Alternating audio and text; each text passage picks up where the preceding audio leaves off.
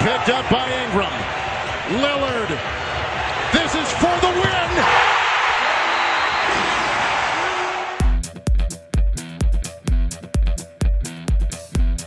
Salve, salve ouvintes do Win, tudo bom com vocês? Eu sou o Vitor Buratini e estou aqui apresentando mais um podcast do Win. E hoje, talvez um dos podcasts mais esperados dos nossos ouvintes toda a temporada, que é um podcast que nós analisaremos as trocas da trade deadline. Sim, o período de trocas acabou, não vai mais ter troca, o máximo que vai ter é buyout. Então, se seu time se reforçou, parabéns, você não se reforçou, que pena, figurinha do Daniel Alves. E hoje eu estou aqui acompanhado de Gera Lobo. E moçadinha, um abraço. Estou acompanhado aqui de Gabriel Fala pessoal, tudo bom? Tamo aí falar dessa, desse dia único do ano, né? Vamos comentar o que aconteceu, mas até que podia ter sido mais legal. Com o Rodrigo da Costa. Fala galera, é um prazer estar participando de mais um podcast do For The Win. Hoje a gente tem muita coisa para falar, hein? Para manter a audiência, eu vou deixar as trocas legais pro fim, né? Vai ter troca que a gente só vai passar por cima pra gente informar o nosso ouvinte, porque somos um podcast jornalístico e a nossa função é informar. E a primeira troca, assim, acho que é a mais bombástica que teve, talvez, assim, né? Foi a Gera. Eu acho que. Será que eles estão prontos para ouvir aquela troca que aconteceu entre Atlanta e Los Angeles Clippers? Não, cara, que é isso? Vai com calma, pelo amor de Deus. Amigos, Derek Walton Jr. se despediu da equipe do Los Angeles Clippers e, por cash considerations, foi para a equipe do Atlanta Hawks. Alguém tem algo a falar além de lamentar o Clippers por perder esse jogador? Fiquei triste, achei uma tremenda sacanagem com, com ele. Mas agora, sem, sem, brincadeira, assim, a gente, todo, todos os artigos que aconteceram no dia, a gente comenta no grupo, a gente comentou no grupo. A gente tentou achar alguma resposta para esse tipo de, de trade, né? A gente até pensou que podia ser o Clippers abrindo espaço no, no roster para conseguir alguém. Talvez pode, pode ter sido alguma razão, até a gente vai falar depois do, do, do Marcus Morris também, pode ter sido uma razão para isso, mas é aquela troca assim que a gente só, só passa. Não tem muito o que falar, não, não vai adiantar em nada. Ele não deve nem jogar direito em Atlanta. Então, acho que não, não tem muito o que falar muito não sobre isso aí. Bom, Didigo, Gabriel Assis, vocês têm algo a falar? É, não. Cara, não tem nada a falar não, por mim pode continuar. Pode até cortar isso da... Não, não, não vai ter corte. Acho que vocês só têm a lamentar o Clippers perdendo um jogador desse calibre. Bom, é, outra troca desse tipo, assim, bombástica foi a dos Blazers com os Hawks também. Hawks, assim, protagonista. Que os Blazers ganharam nada. E os Hawks ganharam o Scala Bizier e Cash. Scala Bizier, que é aquele power forward, center que jogou na equipe de Sacramento, estava em Portland desde a temporada passada ali, quebrando um galho. E agora foi para a equipe do Atlanta também, acho que ninguém quer comentar, né? É, cara, não tem muito o que comentar. O Scal eu pensava que era bem promissor e tinha um grande futuro na liga até. Poderia surpreender muitos, mas eu acho que acabou não vingando. Talvez ele me cale no futuro, mas agora que tem muito o que falar. E torcedores do Blazers não tem nem que lamentar isso. Continuando aqui, temos outra troca aqui também nada demais. Assim, na verdade não é tão nada demais. Eu acho que até vocês vão ter algo a falar. O Magic adquirir James Ennis III e o Sixers ganhar a pick de second round deles, desse ano, do próximo draft. Tem algo a adicionar aí? Talvez seja uma peça importante vindo do banco, um possível gatilho para a equipe do Magic, que às vezes tem essa falta de jogadores nas alas, sobretudo nas posições 2 e 3, já que tem um excesso de big men. Pelo Ennis ele ser um cara muito atlético e pelo Orlando Magic ser, em tese, né, pelo menos, a melhor defesa da liga, talvez ele seja um cara que pode só ajudar ali na defesa do perímetro, é um cara que não estava funcionando no Sixers, né, não é um shooter também sensacional, mas quem sabe pode ajudar o time com uma bola ou outra. Era um cara da rotação do Sixers, mas nada de muito importante também, tanto que o time fez foi se livrar dele, até porque tem uma razão, a gente vai falar também de outra troca que envolveu o Sixers também. É, a gente até sabia que o Anis muito provavelmente ia sair por causa disso, mas vamos ver, vai dependendo do jeito que o Steve Clifford for usar ele. Acho que pode até ajudar, exatamente pelo que você disse, Burros, de o time ter tanto cara grande, acabar necessitando desses wingmans, assim, para dar uma versatilidade maior pro time. E pro Sixers é mais uma escolha de draft, é time tem muitas escolhas também de draft.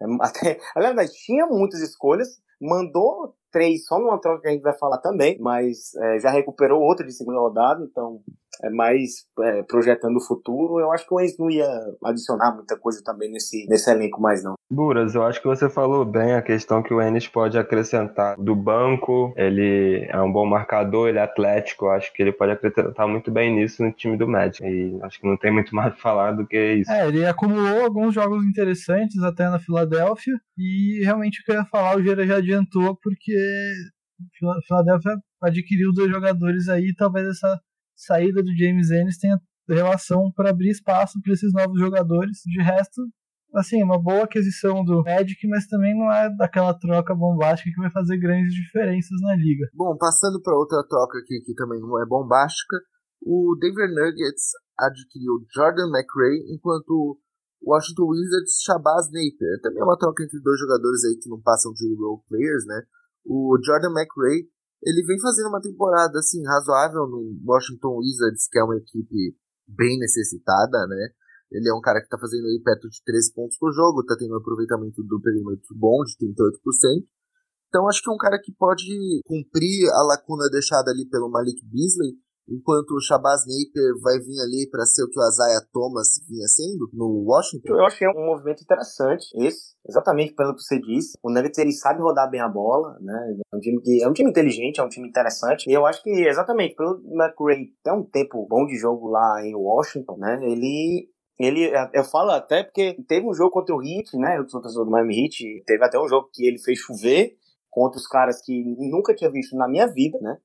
O Wizards acabou com o Hit, massacrou o Hit, então eu acabo lembrando, mas é um cara, é um cara que num sistema, dependendo do sistema, dependendo da movimentação, sem a bola, ele pode ser um cara que pode até ajudar vindo do banco. É, e também porque o, o Nuggets não vai fazer nada com o Shabazz Napier. O Shabazz vai ficar rodando, vai ficar rodando, é um cara que nunca parou no lugar, talvez um pouco até em Minnesota, até teve um começo bom ali nos Nets também, mas nunca teve muita sequência também, vai ficar rodando, né? Eu acho que o Nuggets fez mais pra se livrar e achar alguém. Pro Wizards eu acho que não vai mudar nada, mais seja um time jovem, mas eu acho que não vai adicionar muita coisa também. Então é mais uma troca assim que não muda é, drasticamente a, a forma de jogar ou a, ou a qualidade dos dois times, mas eu acho que até pro Nuggets é interessante, ainda mais com a saída do Malik Beasley. Eu acho que pode ser interessante também, pelo fato do McRae estar tá fazendo uma boa temporada, mas eu não sei se com o time já do Denver bem organizado já, tipo, há duas temporadas, se ele vai ter tanto espaço assim para poder desenvolver o jogo dele como ele estava tendo no Washington. Não sei se vai ser uma troca boa, não sei se foi o movimento do Nuggets e talvez próxima temporada ele já não esteja mais nos planos. Mas por essa temporada pode ser interessante, mas eu tenho minhas dúvidas em relação a isso, porque o Denver ele é um dos principais times da Conferência Oeste há pelo menos duas, três temporadas e o time tá ali, já tá formado. Não sei se o, McRae vai ter espaço para poder encaixar ali. Se tivesse que eleger um vencedor para essa trade, até acho que realmente seria o Nuggets, porque a temporada do McRae é um pouco melhor do que a do Napier, ainda que o Napier já tenha sido em alguns momentos da carreira útil, tenha sido um bom, um bom reserva ali. Eu lembro dele sendo reserva do Damian Lillard e, e em determinados momentos correspondendo, mas realmente abriu essa lacuna com a saída do Malik Beasley, o McRae vem fazendo uma temporada boa, bem acima dos padrões dele nas outras temporadas e, e é um cara útil para em determinado momento que de necessidade do time, ele vai lá dar conta do recado, mas também a rotação do, do Denver é bem, bem acertada, ele tá chegando agora, não é aquele craque, então não vai ser decisivo pro time, mas o pessoal acha que é uma troca mesmo para acomodar melhor os jogadores, para colocar os elencos numa configuração que faça mais sentido para cada um deles. E outra, é, o McRae ele tava num time onde o, o, Scott Brooks deixava jogar. Então não, não, não dá para esperar o mesmo rendimento, até porque né, é um, o elenco do Nuggets é muito mais profundo, tem uma base já muito sólida. Então não é para esperar que o McRae vai ter a mesma média de pontos que ele não vai, mas é um cara que pode ajudar, matando uma bola ou outra, é, sendo esse cara mais regular vindo do banco, esse shooter. Então, pro Jokic principalmente, é um cara que pode funcionar muito bem. Bom, agora vamos para mais uma troca que também não foi nada demais, o Wolves adquirindo James Johnson e o Memphis Grizzlies adquirindo o Berg Jane. Depois a gente explica como o Memphis Grizzlies chegou a pegar o James Johnson, mas enfim, quem foi o vencedor, o perdedor nessa troca, se é que teve. A minha opinião é, eu não acho que Minnesota, por que pareça, deveria ter se livrado do Gorg Jane, porque o Gorg Jane vinha sendo um bom reserva para o Carl Anthony Towns, e o contrato dele era expirante na próxima temporada, enquanto o James Johnson ainda tem mais dois anos por aí, né? Cara, sendo justo, o, o Wolves ele tava tentando se livrar do Dieng faz um tempo até, eu acho que desde a, desde a temporada passada, ou foi da temporada retrasada, eu já via rumores do Wolves tentando se livrar do Dieng. Eu também não acho um jogador ruim, um jogador que até ajuda bem ali, então, acho passa bem a bola tudo mais. É um bom, era um bom reserva pro, pro Towns. Eu vou falar porque eu gosto muito dele. É, mas James Johnson, o grande problema dele é realmente esse contrato, cara. Esse contrato é muito ruim. Muito. Ainda mais um cara veterano. Mas, tirando a questão do contrato, é, ele é um cara que defende muito bem. É um cara que sabe armar o jogo, é um cara que sabe matar a bola de fora, é um cara forte, entendeu? Eu acho que o Wolves ele vai falar mais na frente, tem coisa muito grande ainda para falar do Wolves. Mas é um cara, assim, que, que, na posição 4, é um cara que pode jogar na posição 4. Na posição 4, provavelmente, é a posição mais, mais debilitada ali do Wolves, né? Espero ver ele jogando de titular, inclusive. E o Wolves, ele meio que deixou claro que não vai tancar esse restante da temporada. Ele vai tentar alguma coisinha, vai tentar formar um time mais sólido também, pelos que estão vindo até agora. Eu acho interessante, uma troca legal pro Wolves, mas pelo contrato realmente não é bom. São dois anos de contrato é, ainda e o, e o, James Johnson ele recebe, se eu não me engano, 16, 15 milhões. Então, pô, não é legal pra um cara como esse. Vai, vai pegar uma parte na folha que não precisava para um time como o Wolves. Mas, pelo jogador em si, eu acho uma boa aquisição. E pro Grizzlies é mais um cara assim que é inspirante. Então, o, o próprio Grizzlies ele tava atrás desses caras para liberar ainda mais. Já tem uma base muito sólida que a gente vai falar, mas já tem o Jamoran, já tem o Jerry Jackson Jr., já tem o Dylan Brooks que renovou o contrato também, já tem, a gente vai falar depois, mas agora tem o Winslow. Então, o Grizzlies trabalhou mais para tirar esses contratos, se livrar desse cap para tentar, sei lá, uma super estrela no futuro, talvez. James Johnson, ele é um cara que já mostrou muita coisa boa, né? E ele na teoria ele dá uma profundidade interessante, dá uma, um peso maior, eu acho, para esse elenco do Wolves. Sabe que ele vinha numa temporada que ele estava até fora da rotação do Hit. O Hit realmente se livrou desse salário, não só desse salário, de outros que a gente fala mais na frente. E, e acho que é uma aposta interessante, né, para ver se o James Johnson retoma a forma dele. Na pré-temporada ele tomou bronca porque ele chegou em má forma para treinar no Hit e desde então realmente a gente não viu ele sendo uma peça boa para o time nessa temporada. Mas é uma aposta boa pro Wolves que está tentando montar um time mais competitivo, então faz sentido. E realmente o Dieng era um bom reserva do Towns, mas acho que é um cara que valeu a pena abrir mão dele para fazer uma aposta no James Johnson, que por mais que seja um jogador totalmente diferente, talvez tenha mais potencial, possa ser mais útil. Eu concordo que o Wolves pode estar tá pensando em tentar arrumar alguma coisa ainda nessa temporada, talvez uma vaga nos playoffs, né? Talvez não é o que é o principal objetivo, mas eu não entendi porque eles assumiram um contrato tão ruim, digamos assim, do James Johnson. Embora seja um jogador melhor para apostar do que o Dieng, ele é, é um veterano experiente, tem aquela questão da forma que o Assis falou. Se recuperar a forma é uma aposta bem válida, mas eu não sei, não, não entendi muito bem porque o time Wolves assumiu esse risco, principalmente pensando no contrato dele, sabe? Mas pensando a curto prazo, pode ser que faça sentido. Gente, teve muitas trocas inúteis, né? Inúteis assim. Obviamente, nenhuma troca é inútil, né? Todas têm seu peso sentimental para as torcidas e jogadores, nós temos que respeitá-los. São seres humanos como a gente. Mas o Houston Rockets adquiriu Bruno, The Brazilian Freak Caboclo, e uma pick de second round de Memphis, enquanto Memphis adquiriu Jordan The Freak Bell e a second round pick do Rockets. Bruno Caboclo já teve uma passagem pelo Houston Rockets, né? Não teve grande vida lá, se eu não me engano. Assim, na realidade, não é nem que ele não teve grande vida. Ele só treinou mesmo com o elenco e foi cortado na pré-temporada. Mas em Memphis, o cara foi bem na última temporada e nessa aqui ele foi tirado da rotação, acho que por conta do alto número de forwards na equipe, né? O que é muito triste porque nós somos brasileiros, eu sou brasileiro com muito orgulho e com muito amor. Então eu gosto muito do Bruno Caboclo. E, enfim, triste, mas amamos Bruno Caboclo e Bruno Caboclo agora será que terá chance na equipe do Houston Rockets? Me diga, Gera Lobo. Cara, o Brazilian Kevin Durant. É, é, cara, soltaram a besta. Soltaram a besta agora. Ele vai deitar e rolar. Não, mas agora falando sério. Assim, eu acho até que o Bruno Caboclo, ele é underappreciated. Adoro falar essas palavras em inglês, mas eu acho que ele não tem o valor que deveria. Eu acho que ele é um jogador muito é, sólido. Ele é um cara que defende muito bem. Assim, é, ele é muito alto, ele é muito grande, os braços dele são muito grandes, se move muito bem. É, é, um cara que defende bem e é um cara assim, que dependendo de, da noite, dependendo de como o sistema ajudar ele, se ele arrumar umas bolas livres, ele pode matar umas bolinhas de três. Eu acho que assim, talvez até nem seja um cara tão grande na rotação do Rockets, entendeu? Talvez ele não tenha muitos minutos, talvez ele tenha, sei lá, nove minutos. Mas é um cara que pode ajudar. O, o Jordan Bell não ia mudar nada, sinceramente. O Jordan Bell é um jogador que deu certo, sei lá como, no, no Warriors. Ele deu uma, mais ou menos, na verdade.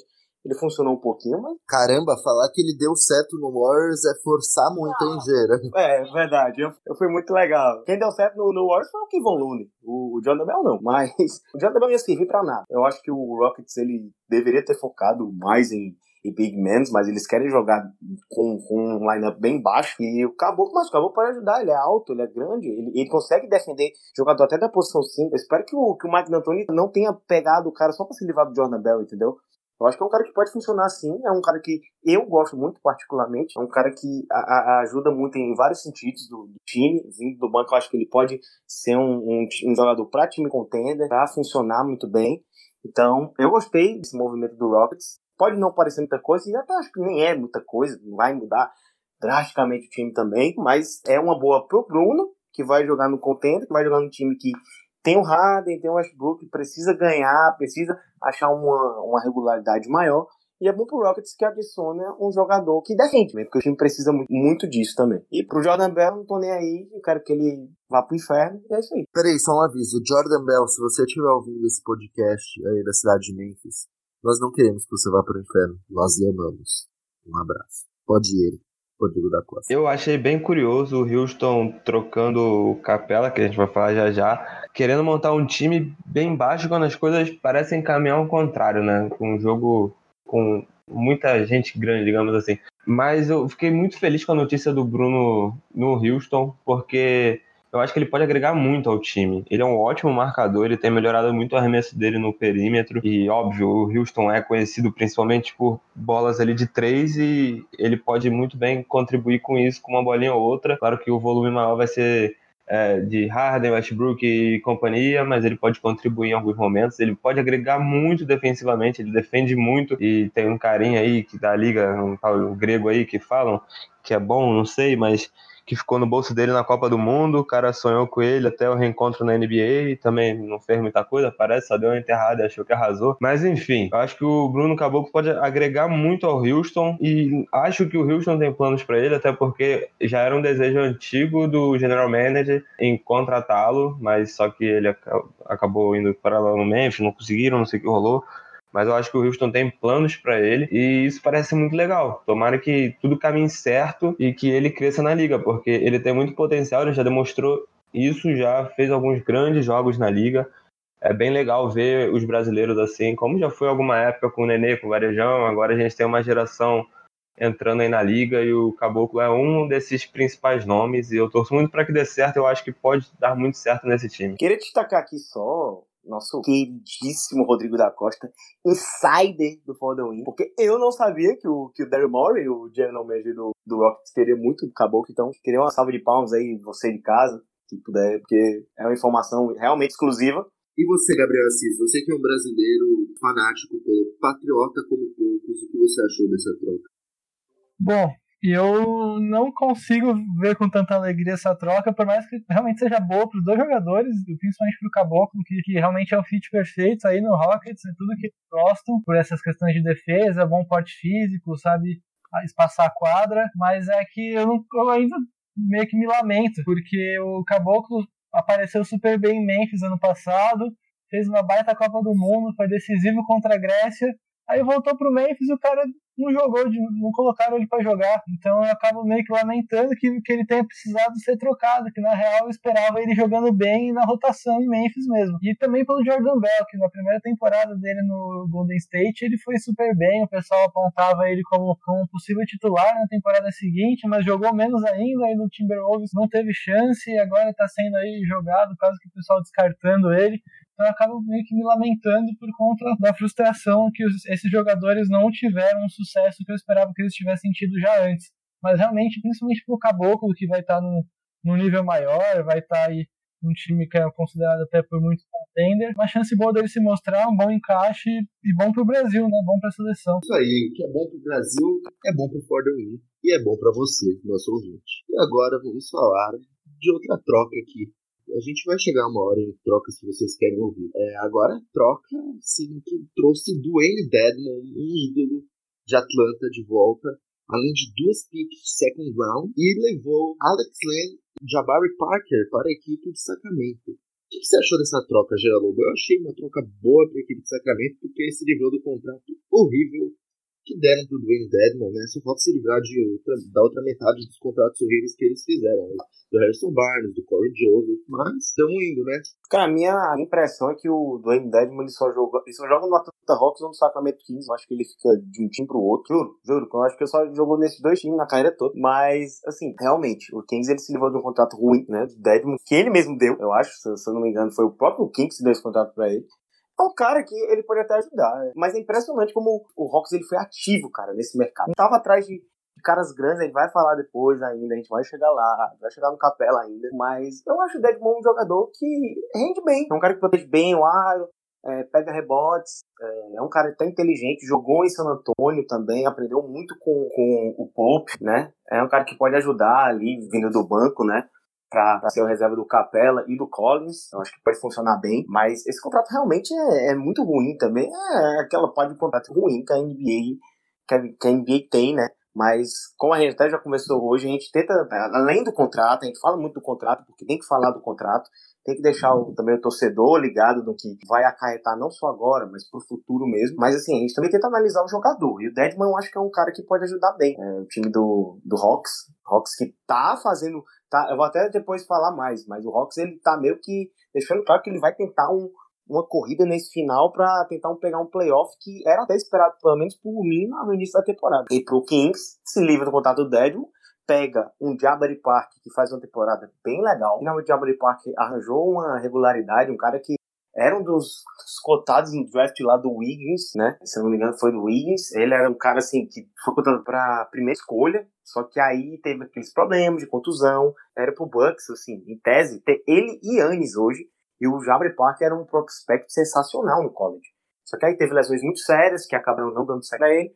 Deu uma rodada, mas até com a lesão do Collins, ele começou a jogar muito bem nessa temporada, dos jogos muito bons.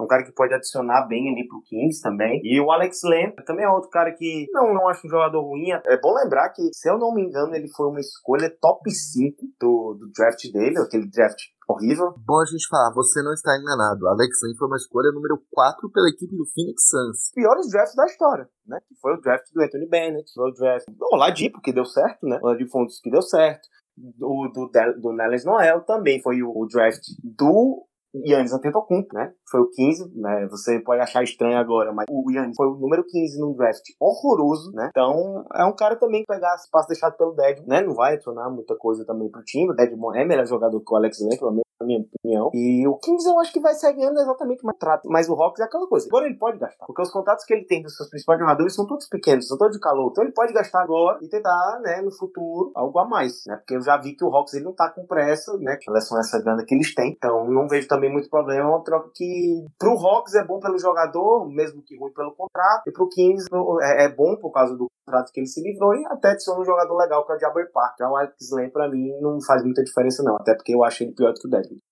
É, amigos, essa foi uma análise extremamente grande para uma troca que parece inútil, mas ainda teremos mais porque nós temos mais dois especialistas. Toca fogo, Gabriel Assis. Bom, é, já que a gente já tá falando há meia hora aqui, nem chegou nas principais trocas do dia, eu vou ser mais curto. Eu vou falar só que realmente o Dedmon é um cara muito interessante. Eu sempre gostei dele desde a época do Spurs. Ele é um cara ali que até tem uma evolução interessante. Na época do Spurs ele era mais pivôzão. Quando ele chegou na Atlanta Hawks, ele começou a chutar mais de três, aumentou as médias dele. Foi um cara que fez um trabalho legal por lá. Até um pouco engraçado que ele tenha saído de lá no, no final da temporada passada, agora por um contrato bem maior, e agora o Atlanta Hawks esteja trazendo ele de volta. Mas ele no, no, Sacramento, por lesão e pela própria bagunça do Sacramento essa temporada, além do Richard Holmes estando bem, acabou não tendo muito espaço. Volta para Atlanta Hawks numa tentativa ali de reviver a carreira dele, voltar para o nível bom que ele já mostrou. E pro Kings é interessante exatamente conseguir um cara como o Jabari Parker. É, foi uma manobra também financeiramente interessante, já que o Alex Lane e o Jabari Parker têm seus contratos expirando. O Jabari Parker tem uma player option para a próxima temporada, mas é mais barato que o Deadman. E é um cara que vem, vem crescendo, vem retomando o ritmo, ele pode acrescentar bastante no garrafão. O Alex Lane ser aquele pivô reserva que ele é sempre em todos os times que ele passa. É, foi uma troca interessante, principalmente do Kings, e seguiu-se. Vamos lá, Didi, eu quero ver se você tem uma opinião, assim, totalmente inovadora sobre essa troca bombástica. Difícil, né, cara? A gente tem dois craques aí que já falaram tudo o que deveriam. Eu vou só opinar o que eu achei. É, eu acho que o, o Kings. Ainda bem que você vai opinar o que você achou, porque você vai dar a sua opinião. É, é. Eu acho que o Atlanta levou a melhor nessa, porque eu acho que o Desmond é um cara bem interessante e eu acho que ele não estava fazendo uma temporada ruim, não, pelo contrário. E eu não coloco muita fé no Jabari Parker e no Alex Lane. É, eu acho que eles entraram na NBA com muita expectativa, mas não conseguiram desenvolver isso. Eu acho que não alcançaram a expectativa criada em cima deles. Eu achei bem curioso o Kings trocar o Desmond, que fazia uma temporada bem ok, mas eu acho que o Atlanta levou a melhor nessa. Essa é a minha opinião. Não tem muito o que falar porque a rapaziada aí, como eu disse, já são craques e já falaram tudo. Bom, agora vamos para uma troca aí de uma equipe que. equipe polêmica aí, que. Assim, não, não é uma equipe polêmica, na verdade, é uma equipe que não tá dando certo, que é a equipe do 76ers, que no momento que estamos gravando esse podcast está perdendo para o Milwaukee Bucks. E Yannis Antetokounmpo está fazendo mais uma partida sensacional, nenhuma novidade, etc, etc, etc. Enfim, a equipe do Philadelphia 76ers trocou pelo Alec Burks e o Glenn Robinson III, vindos da equipe do Golden State Warriors. E o Warriors ganhou três picks de second round. A pick de 2020 do Dallas Mavericks, 2021 de Denver e 2022 de Toronto. Todos estavam sob a posse de Philadelphia, porque Philadelphia tem uma certa tara por picks de second round, principalmente.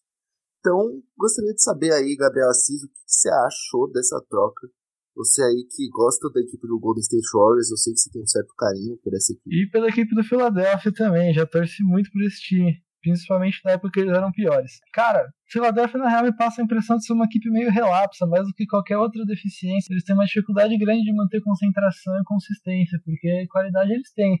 Eu sempre achei o elenco meio curto, e agora trazendo dois caras, eles conseguem dar uma encorpada. O Alec Burks, principalmente, vem fazendo uma ótima temporada. Ele é um armador, um shooting guard, ele consegue ali acrescentar bastante, seja arremessando, seja carregando a bola. É um cara interessante, ele vai acrescentar bastante. O Glenn Robinson eu sei que você não gosta, mas é um cara que também de vez em quando mata uma bolinha e é dá uma enterrada bonita, mas, cara, é, acho que é uma tentativa do Sixers mesmo de encorpar um pouco esse banco, ver se dá uma crescida no time mas eu não acho que é nada que vai resolver os problemas dos Sixers. Eu acho que realmente até é difícil para mim avaliar, porque eu tenho uma impressão que ele é só uma equipe relapsa mesmo durante a temporada regular. E você, Rodrigo da Costa, você gostou dessa troca? E quero, quero sua opinião, minha opinião coerente. Cara, eu acho que o Warriors tá apostando no futuro, é bem interessante essas escolhas de picks. Eu acho que se livram de dois jogadores que para mim não estavam agregando tanto a equipe. O Philadelphia eu acho que vem tentando encorpar o banco. Eu não sei se eles vão conseguir encorpar o banco esses jogadores. O Alex Burks é interessante porque ele até estava indo bem. Pode ser que ele encorpe o banco do Philadelphia bem fraquinho. A gente já falou disso em alguns podcasts. E o Warriors ganha pensando a longo prazo. Eles têm uns jogadores que ocupam muito espaço no, no cap deles, que é o Curry, o Clay Thompson, provavelmente o Green em breve. É, eles conseguiram se livrar do contrato do DeAndre Russell, mas eles continuam apertando apertados, eles têm feito isso no, nos últimos 5, 6 anos. O banco deles nunca foram algo espetacular, embora tivesse alguns bons jogadores no momento que eles estavam chegando às finais. Na última temporada, essa temporada foi meio triste, na temporada passada também, mas eles conseguiram chegar nas finais. Enfim, tô alongando muito aqui, mas o Golden State faz uma escolha seguindo a linha de pensamento deles, que é pensando a longo prazo, no futuro, e buscando jovens para encorpar o banco. E o Philadelphia vai tentando melhorar algo que precisa. E o Burks é uma troca bem interessante para eles. O Glenn Robinson eu não sei. Ele não me agrada tanto, mas não ficou ruim para nenhum dos dois. Se for analisar, eu acho que ficou win-win. Você, Gera, encerra aí e vai dar sua opinião. Cara, eu acho que falaram bem já. Eu acho que eles estavam precisando de, de shooters, né? Um time muito forte defensivamente, um time que tem os caras que sabem armar bem o jogo e precisava de caras para chutar essas bolas, né? Principalmente vindo do banco, e o Bucks é um cara que pode vir do banco, pode trazer a bola, pode chamar a responsabilidade do banco, né? Além de ser um shooter, ele pode fazer isso. E o Ben Robson Third, o Caesar, ele tenta arranjar um 3D aqui, sei lá, acho que talvez até o Warriors falou assim, ó, dá, pode levar o Glenn Robson Third também, e o Sixers acabou aceitando, né? Mas não tem muito, muito né? É meio óbvio que o Sixers quis fazer aqui, ele precisa de shooters e é, é, ele vai tentar. Foi um, foi um tiro meio que no escuro. O Bucks é bom jogador, eu gosto do Bucks desde o tempo de Utah. Agora vamos ver se dá certo, vamos ver se o Simmons dá umas ajudadas nele aí, nessa questão aí da folhas, né, durante o jogo. Bom, amigos, antes da gente entrar nas trocas bombásticas, temos mais uma aqui que não é tão bombástica. Que é o. Meu Deus, não acaba. É, hoje teve trocas, viu? O pessoal fala que essa trade deadline não foi movimentada, mas foi. O Cleveland Cavaliers adquirindo o André Drummond e o Detroit Pistons adquirindo John Hanson, Brandon Knight e uma pick de segundo round de 2023. Eu não entendi essa troca, tipo, pra ninguém. Alguém explica, por favor? Que seja você, Gira. Acho que ninguém entendeu, né, cara? Simplesmente o Pistons, ele cuspiu na cara do Drummond. Ele queria ser livrado do Drummond de qualquer forma. E o Kevin chegou com proposta totalmente nada a ver. Falou, então, mas isso aqui que a gente quer. A gente não quer, eu quero, mas aí também pega essas duas bombas aí. Então, ah, por que não? Pronto. É, cara, não tem o mínimo sentido essa droga. Quando saiu que o, o Drummond ia pra Cleveland, eu pensei, talvez eles possam colocar um garoto aqui, sei lá, pode acabar colocando o Sexton, talvez. Não sei, com, com o Pistons mandando uma escolha também de primeira ou segunda rodada, não sei. Cara, aí quando eu vi que era o Hanson e o Knight, eu falei, cara, o que, que o Pistons quer fazer? Eu acho que o Pistons vai entrar num processo muito pesado. Até fiquei surpreso de não ter trocado o Derrick Rose que tem um contrato de dois anos, né? Tá no primeiro ainda. Mas, assim, pro Cavs eu achei meio desnecessário. Vai pegar um contrato é, muito grande, né? Que não, não me vem à cabeça agora quando ele termina o contrato, mas vamos ver. Eu não sei o que esperar disso, porque o Cavs vai ter Tristan Thompson, vai ter Andrew Drummond, Tristan Thompson talvez é, rescinde o contrato, tem a Boa, é, out, né? Como já diria nosso querido amigo Buras. É, pode ser que vaze, eu acho que eu acho que tem esse contrato Aí tem o Celtics e o Heat muito interessados nele também, que não tem como ficar com Drummond, Love Tristan Thompson. Vai acabar somando Tristan Thompson porque eu acho que o Love não sai. Então é, é, é ver, é ver. Drummond é um jogador bem limitado, eu acho, pelo menos é um reboteiro muito mesmo que meio forçado às vezes também, os rebotes dele, mas é um, um cara, um cara que pega 15 rebotes por um, é um reboteiro ruim, muito longe disso, é um cara muito isso aí.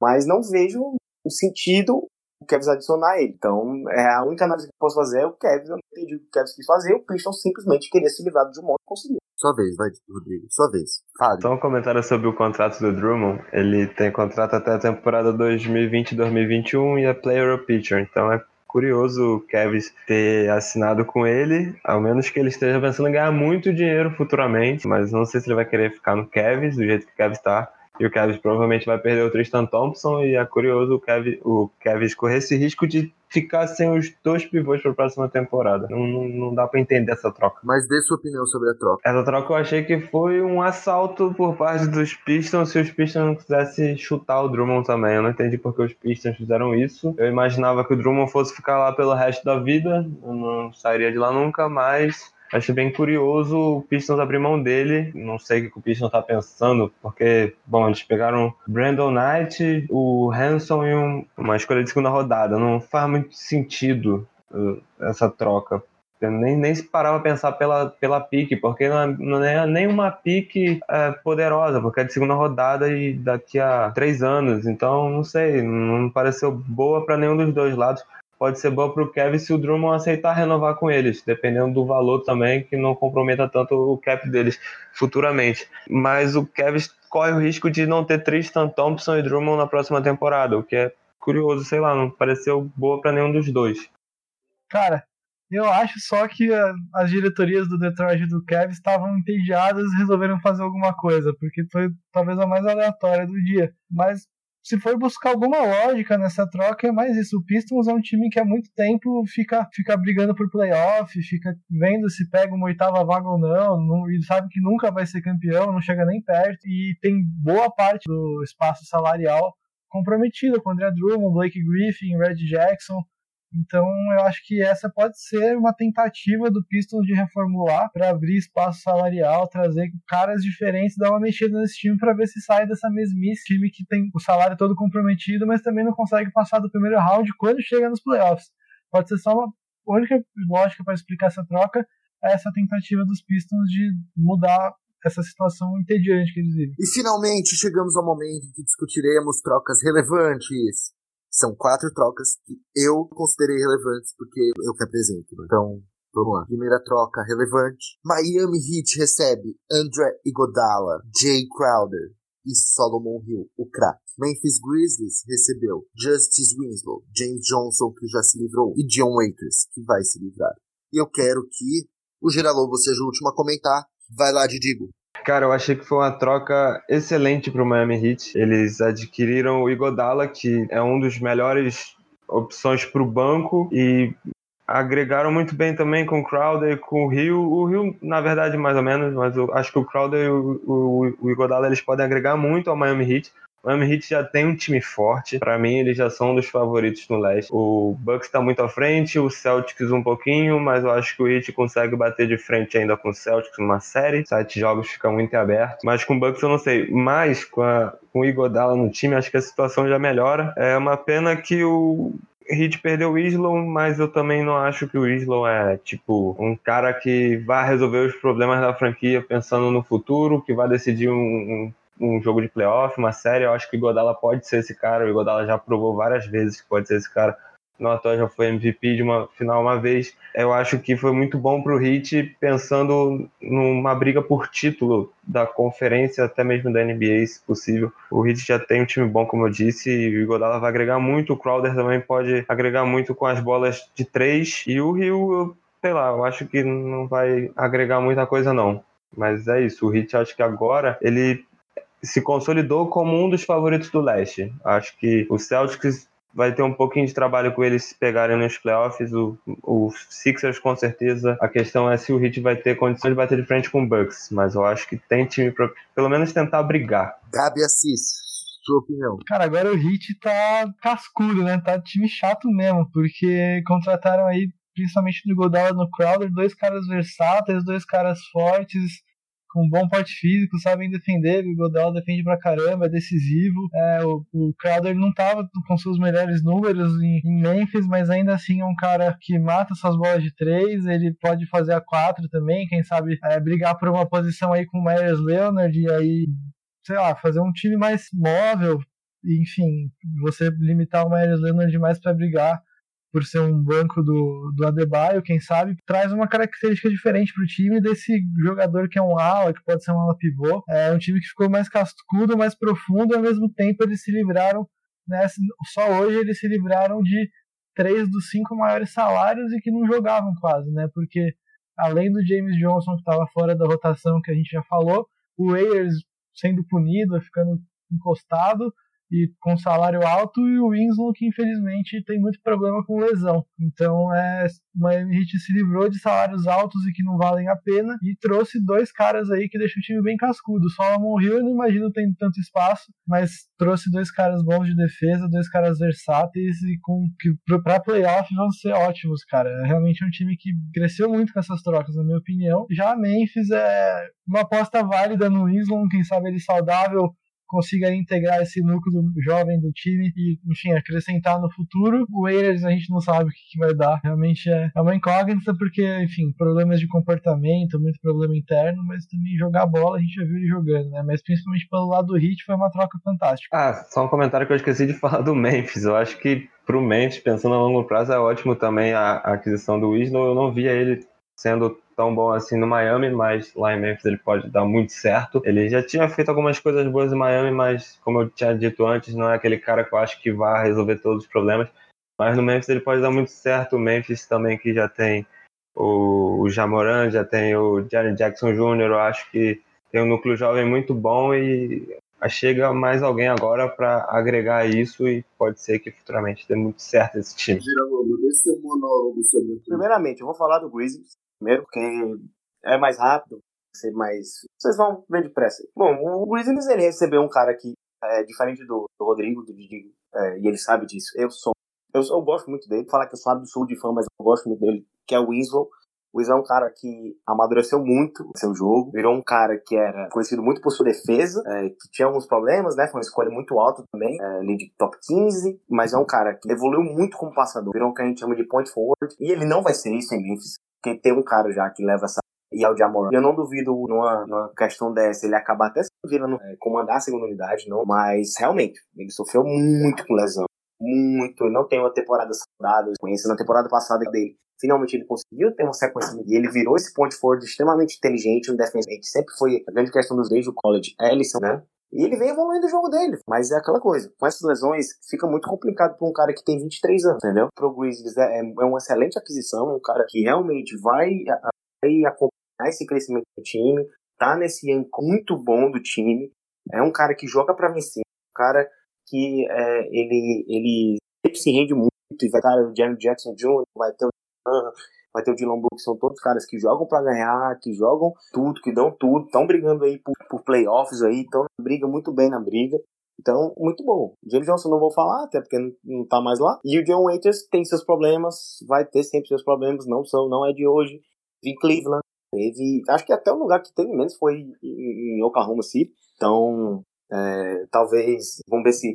Ele não vai ficar, né? Já provavelmente não vai ficar. Ver pra onde qual vai ser o próximo passo do John Waiters.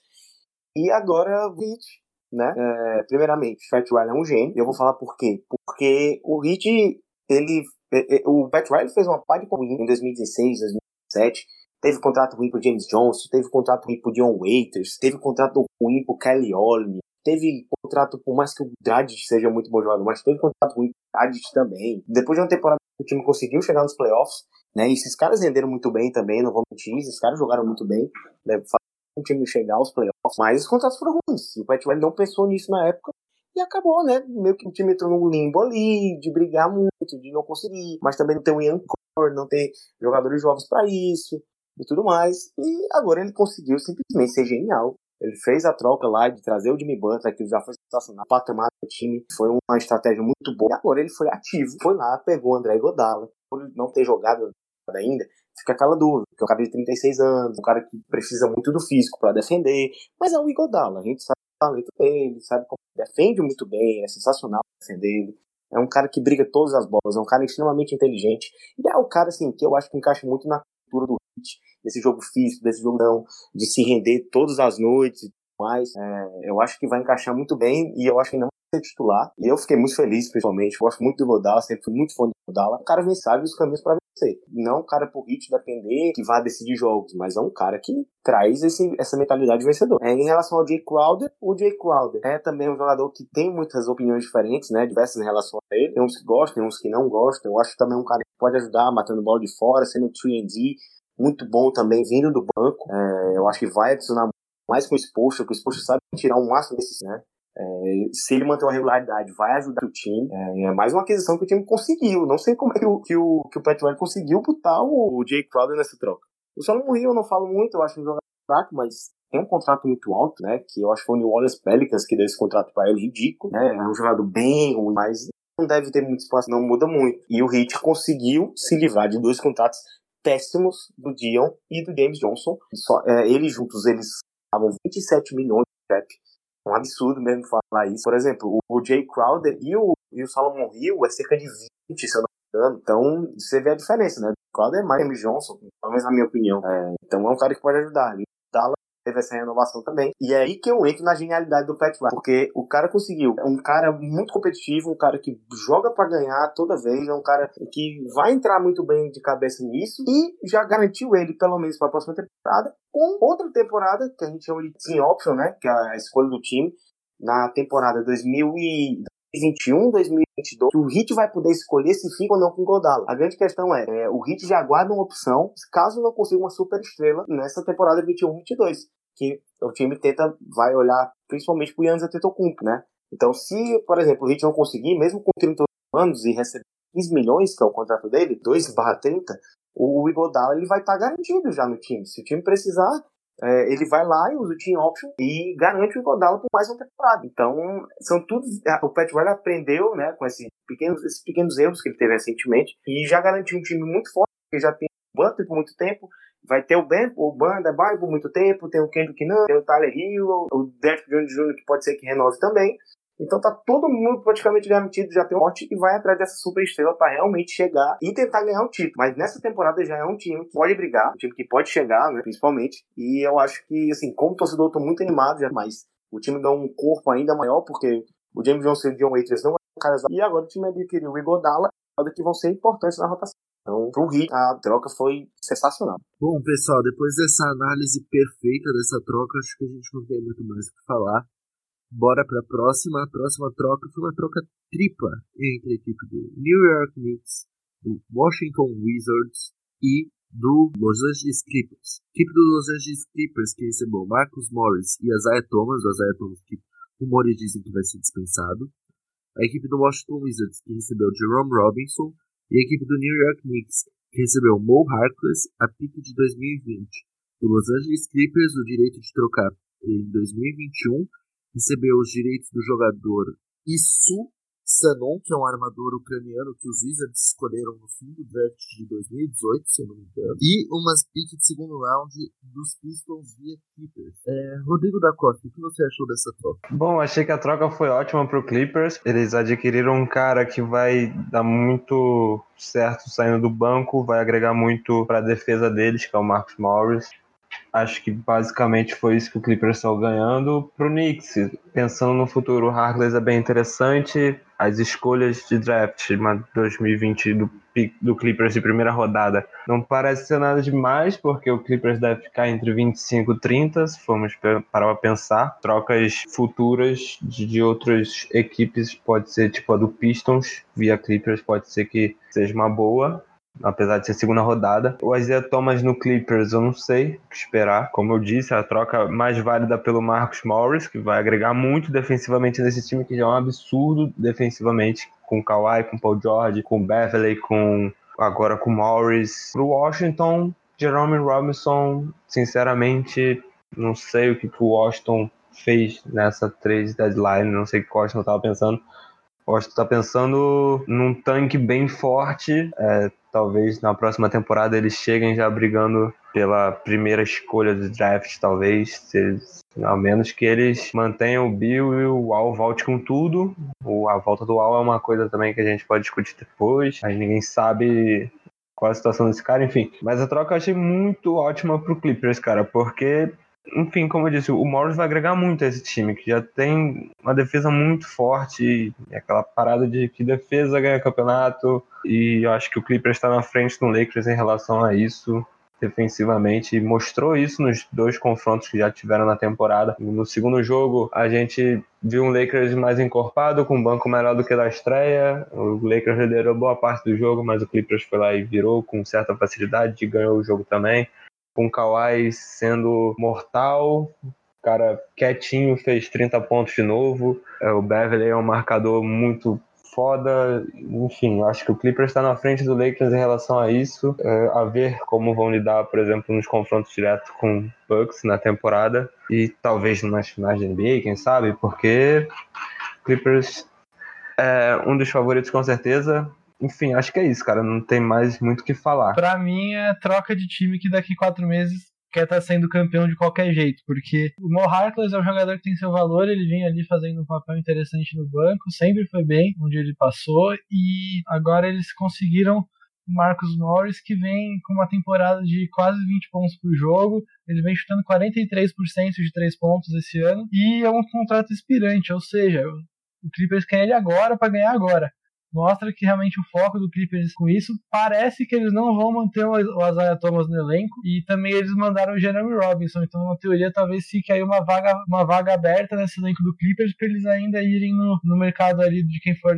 dispensado nesse, nessa época do ano que a gente está e aí conseguir ainda mais algum free agent. O Clippers se planejou bem, conseguiu reforçar um elenco que já era talvez o mais forte da NBA é, e, cara, incorporou de novo o time e vai ser, vai ser candidato, não tem jeito. Podem estar tá nessa temporada regular tá jogando ali a 70%, mas nos playoffs promete. E você, Gera, por favor, nessa vamos ser um pouco mais curto e grosso. Perdão, depois do monólogo né, que eu dei aqui, vou ser mais rápido e falar que, eu, que o, o Assis disse foi perfeito. É um time de que realmente daqui a quatro meses ele quer estar tá com esse título. Né? É um time que cascudo demais. Esse time vai ser casco playoffs muito, porque o Max Morris é um jogador assim, ele é um cara que briga toda bola, defende, ele mesmo já. Na verdade, não, o Patrick Beverly, em que foi anunciado, o Patrick Beverly já falou com ele, já, já conversaram. Imagina esses dois, cara, vai ser um, um, um time cascudo demais marcando o LeBron. Imagina esse cara, meu Deus, vai ser complicado. Mas o, o Clippers realmente é o melhor, o elenco já era bom. É, já, já achava que nem precisava mais de reforço. Quanto mais melhor, né? Ainda mais um cara como o Max Morris, que é muito bom jogador também, é, vai ajudar muito no elenco. Ele sabe que ele pode muito bem ser campeão com o Clippers. Então foi um reforço sensacional. O Clippers poderia conseguir, ele conseguiu. É, Para os outros times, eu acho que o Knicks tá realmente, eu acho que o Knicks tá dando uns tiros no escuro, ele tá perdido, ele tá passando muita dificuldade há muito tempo, mas agora tá mudando de presidente, né, já, já tem muita coisa, muito problema, tentou pegar alguns aí nesse, nesse, nessa trade deadline, conseguiu, mas ainda tá muito longe de ser algo confiável. Então o Knicks é, é, um barco meio, né, quase afundando. E pro Wizards eu acho que não vai não tem muito o que falar, o Gianni Robinson é um cara até que ajudava muito bem o Clippers, que jogava bem, saía bem do banco, mas pro, pro Wizards também, o Wizards acho que foi só para ajudar também, o Exato não vai jogar pela aí, acho que tem nem lugar para ele nesse time. Bom, amigos, agora tem uma troca complexa aqui, né, que eu vou ter que ler, porque é a troca quadro a troca que é, acho que assim, ninguém tem decorado quem foi para qual lugar. Essa é uma troca entre Houston Rockets, Minnesota Timberwolves, Denver Nuggets e Atlanta Hawks. Vamos lá, a equipe do Atlanta Hawks recebeu o Clint Capela e o Nenê. A equipe do Houston Rockets recebeu o Robert Covington e o Jordan Bell, que já saiu, né? Além de uma pick de second round. O Timberwolves recebeu o Malik Beasley, o Jared Vanderbilt, o Juancho Herdan Gomes, o Evan Turner e uma pick de first round. E o Nuggets recebeu o Shabazz Napier, uma pick de first round. E, Gera, o que mais que eles receberam? Nuggets recebeu o Gerald Green, o Keita Bates Joe, o Shabazz Napier, que nem tá mais na equipe, o Noah Vonley e uma pick de first round. Gabriel Assis, analisa essa loucura aí, pelo amor de Deus. Pô, tá fácil. Partindo do princípio do Rockets, acabou, enfim, Capela é um cara mais caro, conseguiu o Covington, que é um bom defensor, chuta bem de três, aquele mesmo, não exatamente a mesma coisa, mas o princípio parecido com o Caboclo. É até engraçado que falta pivô ainda nesse time do Rockets, porque eles têm jogado com o PJ Tucker começando de pivô e vão combinar que ele não tá nem perto de ser um pivô. Por mais que ele seja forte, tem um bom porte físico, não, não é dele. Foi isso, essa tentativa do Rockets de conseguir esses caras de ala, conseguir bons defensores, conseguir caras que chutem de três. É, o Capela é um cara mais caro, mas é legal pro Atlanta que ele é, ele é novo ainda, ele vai fazer um baita garrafão com o John Collins, é um baita jogador, e é reforço pro Atlanta mesmo, como falaram antes dessa parece que eles querem aí nesse final de temporada fazer uma força para ver se pegam os playoffs aí, mas mesmo que não peguem, o futuro deles é muito bom e o Capela pode participar desse futuro com certeza absoluta, um baita pivô. Então acho que por mais que seja uma, troca, uma troca complicada com quatro times, os dois protagonistas acabam sendo Rockets e Atlanta pelas aquisições que eles fizeram o Wolves recebeu um pacotão aí naquela tentativa também de fazer alguma coisa com esse time, né? Porque o Wolves é outro time que vem numa sequência horrorosa. É, eles precisam cobrir o buraco deixado pelo Andrew Wing, que a gente vai falar já já. E aí nisso vem Malik Beasley, Erling Gomes, Evan Turner. E o Nuggets ganha no vôlei mais um cara pro garrafão ali, que também é bom que não corre risco de faltar. Que eles têm um número um pouco mais contado de jogador ali, não tem muita folga. E o Jared Green é um cara atlético que no Rockets teve bons momentos chutando de três e pode também acrescentar um pouco de energia em momentos de necessidade para o Nuggets, mas realmente é uma troca que envolveu muita gente, mais para casar salário, para deixar a configuração do elenco, para os elencos não ficarem inchados, não ter muito cara da mesma posição, porque os protagonistas acabaram sendo Covington no Rockets e Capela no Atlanta. O Nenê, infelizmente, não vai jogar pelo Atlanta, quem sabe algum time ainda queira contar com ele e a carreira dele na NBA se estende um pouquinho. Gira, Cara, também eu concordo muito com o que o Assis disse, né? Acho que o Capela ele vai ajudar muito né? É um complemento pro, pro Collins que que é bem interessante, eu quero muito ver esses dois juntos, né? É, por sinal, quando a gente está gravando aqui, eu vou falar também, mas o Robert Covington acabou de entrar, né, pelo Rockets contra o Lakers, né? E já aproveitando o gancho, o Covington é aquele que é, é a mesma coisa que o Rockets está jogando mais e mais. O Rockets é aquele time que ele é maluco, ele tá, tava doido por um 3D. Maluco, o Covington era, era rumorado no Rockets há muito tempo. Ele viu essa chance. Pegar ele, é um cara que vai adicionar, acho um cara que defende bem, é muito forte e, e mata bolas, então vai ajudar muito para ficar naquele cantinho dele, matando bola também. Algo que o time precisa. O Rockets é o que mais precisa defender, né? Depois de precisar agora de de big mans, algo que ele não vai conseguir, né? E o Covington voltando pro Rockets no final, né? Jogou na temporada 13 14. Então, é, eu acho que no modo geral, é, essa minha análise dessa troca foi muito grande. Preferi falar mais do Capela e do Covington, dos principais jogadores da troca. E assim, mesmo com aquele contrato, como eu disse, o Rockets ele não precisa ter essa pressa de, de se preocupar com cap, não sei o que. Então, vai ser legal e, e, e, entra naquilo que eu disse. O Rockets ele vai tentar dar um push, ele vai tentar é, forçar para entrar nesses playoffs, tá? Se não me engano, cerca de nove jogos, dez jogos do oitavo, mas dá, o time passou muito tempo sem o Collins, né, por causa da suspensão dele, o Trey perdeu alguns jogos também, agora com o time completo, acho possibilidade boa. Muito forte para a Conferência Leste. O Houston Rockets foi perfeito dentro da linha de pensamento deles. Eles, além do Bruno Caboclo, eles conseguiram o Robert Covington também, que é um 3D, um dos melhores 3D da liga, como o Gira já falou. Curioso, eu volto a, a tocar nesse ponto, nessa aposta deles num time bem baixo, quando a liga parece para um outro lado porque quando eles jogam no small ball, o PJ Tucker acaba ficando de pivô, a ver como eles vão lidar com isso quando pegarem os times que têm os big men bem de alto nível da liga, mas a troca foi boa pro Houston e pro Hawks, o Capela vai agregar muito a esse time, o Hawks incorporando um pouco mais o, a, a, sua equipe e pode sonhar com playoffs ainda, né? ainda tá aberto. O time Wolves, eles adquiriram o Malik Beasley e o Juan Chuerano Gomes, que eu acho que podem agregar, talvez o Evan Turner também, é, e drafts, de piques de drafts e não sei quantas foram. Foi muita coisa envolvida nessa troca que é até difícil de falar. O Timberwolves pegou muitos jogadores aí também, como o Assis disse, o Assis foi perfeito no comentário dele, mas também não parece que o Timberwolves vá, é muito longe, mesmo com todas essas trocas, o Malik Beasley e o Hernan Gomes eu acho que podem agregar alguma coisa, mas os outros não tanto, que é o Vanderbilt e o Turner. E o Nuggets, o Gerald Green é um cara que pode trazer uma boa energia para o time do banco, como o Assis falou. O Shabazz Napier acho que já não está nem mais no, no, Nuggets, né? acho que já foi liberado. Eu acho que essa troca foi melhor para o Houston e para o Hawks. Para o Timberwolves, não muito, o Timberwolves não muda de patamar nem nada, e o Nuggets já tem a base consolidada da equipe, e o Gerald Green pode agregar um pouquinho, mas eu acho que não muito. Bom, e para encerrar esse podcast, vamos falar da, talvez da troca mais bombástica que é a troca de D'Angelo Russell, que foi da equipe do Minnesota Timberwolves. Hoje eu estou emulando o querido Paulo Antunes, está dando errado claramente. Mas enfim, D'Angelo Russell, Jacob Evans e Omari Spellman para a equipe de, Minnesota Timberwolves e para o Golden State Warriors, Andrew Wiggins, a pick de 2021 protegida para top 3 do Minnesota e não protegida em 2022, além de uma pick de segundo round em 2021. O que você achou, Gera? Vamos lá, vamos deixar tudo claro aqui. Eu vejo muita gente criticando já, porque o Wings, não sei o que, lá. A temporada do Wings, vou deixar claro aqui, a temporada do Wings é boa. Eu acho o Wiggins bom jogador, eu gosto do Wiggins. Acho que ele tá evoluindo numa questão realmente tomada de decisão, também deixar de ser só um pontuador. Eu acho que ele precisa abrir mais os olhos dele pro estilo de jogo dele. Não dá para ele ficar sendo só um pontuador. Um pontuador que é, é um cara que tem, tem, sei lá, 43%, 42% de porcentagem de arremessos, eu acho. E ele vem melhorando. Melhorou o passe dele, a defesa ainda é meio complicado, né, falar, mas assim, eu acho que o Wolves saiu vencedor, já deixei isso claro, mas também não acho esse absurdo aqui é, é, tava falando que o Wolves roubou o Warriors, não sei o que, eu não acho, na minha opinião, eu não acho. D'Angelo Russell é muito bom jogador, só que eu não vejo essa diferença gigantesca em relação ao Wiggins. Eu acho que a grande questão do Wiggins é o contrato, né, que recebe cerca de 27 milhões, se não me é, E o Russell vai ter muito tempo no também. Mas assim, não, o Wiggins não é esse jogador.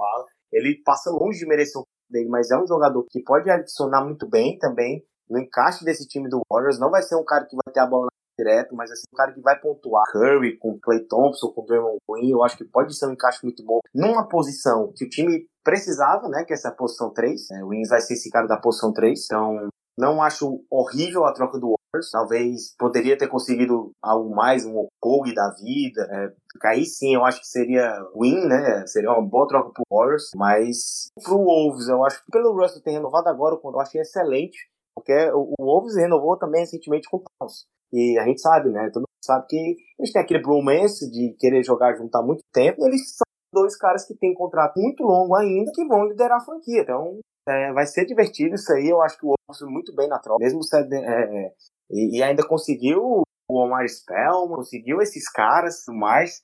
Vai ser interessante, vai ser interessante. o Wolves foi bem ativo nessa janela, o trade deadline também. Então, assim, resumindo um pouco, eu acho que o Warriors fez burrice. Eu acho que o Warriors uh, poderia ter conseguido até algo mais do Wolves, como disse, do Okogi. Eu acho que podia ter tentado o Okogi, não se, se tentou.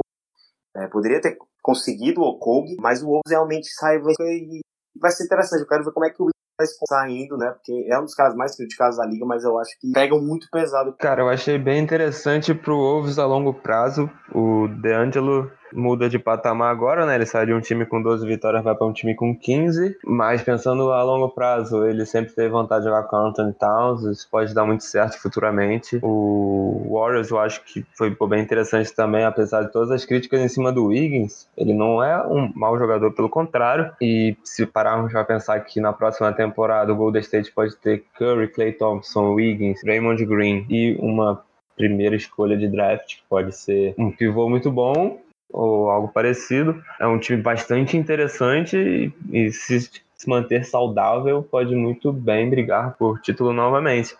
Então acho que acabou sendo boa para os dois lados. Para o Wolves a longo prazo, para o Golden State até a curto prazo, porque a próxima temporada já é logo ali, né? Enfim, eu acho que ficou legal para os dois. É, então, é, na verdade é interessante para o Golden State pensar que eles fizeram uma troca que facilita o encaixe quando o Curry e o Clay Thompson voltarem. A gente discutiu muito como que encaixar dois armadores mais o Clay Thompson, ia passar o Clay Thompson para jogar de ala, jogar na 3, e agora não precisa mais se preocupar com isso. Claro que a gente não sabe muito bem como eles vão voltar, mas são ótimos jogadores, são craques, já fizeram miséria na NBA, e o Wiggins, por mais que em determinado momento da carreira tenha ficado estagnado, tenha parecido que estava desmotivado, enfim, o pessoal pegou bastante no pé, agora ele já vinha numa temporada melhor do que as últimas dele, e agora ele pode no Golden State encontrar talvez um clima melhor, um clima mais competitivo, se sentir mais estimulado por um time que não nessa, mas na próxima temporada vai ter tudo para voltar a brigar lá em cima. Então é também vale a, vale a pena a aposta no Wiggins. É, o Golden State vai ter um elenco bom também porque vai acumulando picks, vai acumulando escolhas de draft e aí pro ano que vem eles podem ter realmente esse time com Curry, Clay Thompson de volta, um ótimo ala que é o Andrew Wiggins, o Derrick Green sendo o coração do time, mas um pivô bom, um banco mais forte com todas as escolhas, com Kevin Looney, com o Eric Pascal, enfim. E pro Timberwolves é interessante também ter o grande parceiro do Towns agora, porque o Towns sozinho não ia dar conta, e agora eles conseguem ter, um, ter uma luz no fim do turno para ver também se eles vão virar um time competitivo, se eles vão conseguir é, chegar em mais playoffs. E também tem uma turma bacana, tanto a que veio na troca confusa do Capela, esse pessoal que a gente já falou, de Hernan Gomes, Evan Turner, como também encaixar uma Mary Spellman que venha mostrando coisas interessantes, ou seja, eles ganham um cara para dividir a responsabilidade com o Taos, ganham um All-Star e ainda tem todo um entorno ali para eles encaixarem, tentarem melhorar e na free agency mais para frente também ver se eles conseguem se reforçar mais ainda. Então, é, realmente é uma troca boa para os dois. Seria interessante mesmo se o Golden State tivesse conseguido ali um Okog, mas não conseguiu, mas também não saiu perdendo nessa troca e o Timberwolves vai ter um deu uma mudada, né? Esses times, esses times que ficam nessa de não conseguir muito playoff e de nas raras vezes que conseguem cair no primeiro round, é, é, importante que eles façam isso, de tentar dar uma mexida em todo mundo, porque uma das piores coisas que tem é você ficar nessa de não, não ganha, mas também não tem o rebuild, fica ali no, sempre no meio, não, não briga por nada, isso é muito chato. Então eles realmente fizeram bem dessa modificada e trazer um cara que até para motivação do Towns mesmo, quanto tempo um cara do tamanho, do potencial e do peso que o Towns tem e aguentar ficar no time que não briga por nada. Agora o Russell pode ser um cara que vai até motivar mais o Towns a ficar mais tempo nesse time. Bom, amigos, tem algo a agregar sobre essa trade deadline, vocês? Não? Então, bom, eu gostaria de falar que eu sou o Vitor Gatini, foi um prazer apresentar esse podcast aqui na companhia de Gera Lobo. Sempre um prazer, Buras, estamos voltando aí com o nosso podcast, né, bem longo esse, cansativo, falar de muita troca, mas muito legal também analisar essas coisas e vamos ver se a gente mantém uma regularidadezinha legal também. E sempre um prazer, cara. Obrigadão aí, mais uma vez. Um abração aí para todo mundo que escutou. É, Gabriel Assis, meu grande ídolo. É, Didigo, mais legal de todos aqui, nosso insider. E Buras, o melhor apresentador de todos. Um abração, moçada. Até a próxima. Obrigado também pela participação, Gabriel Assis. Foi um prazer participar desse podcast que a gente só pode fazer uma vez por ano, então muito legal estar aqui, muito legal estar nesse grupo de altíssimo nível com o Gera, com o Rodrigo, com o Guras. Foi um podcast bem longo e é isso. Obrigado por ouvirem até aqui, quem, quem aguentou até agora. E agora vamos acompanhar, né? A liga sempre é diferente depois que, que rola o trade deadline e vai ser legal acompanhar agora que tem o Star e depois reta final e playoffs. E muito obrigado ao Didigo, maior insider desse Brasil. Eu que agradeço a presença, foi bem legal participar de mais do podcast Sport The Win, pedir pra galera seguir as nossas redes sociais, ainda tem cobertura de muita coisa na temporada, tem All-Star Game, tem Playoffs, enfim, ainda vai ter muita coisa legal. E agradecer aos guerreiros que ouviram isso até o final, porque foi um podcast bem longo, principalmente na parte das trades do Timberwolves. Um abraço a todos. Bom, é isso aí, pessoal. Muito obrigado. Até a próxima. Tchau, tchau. Tchau, tchau!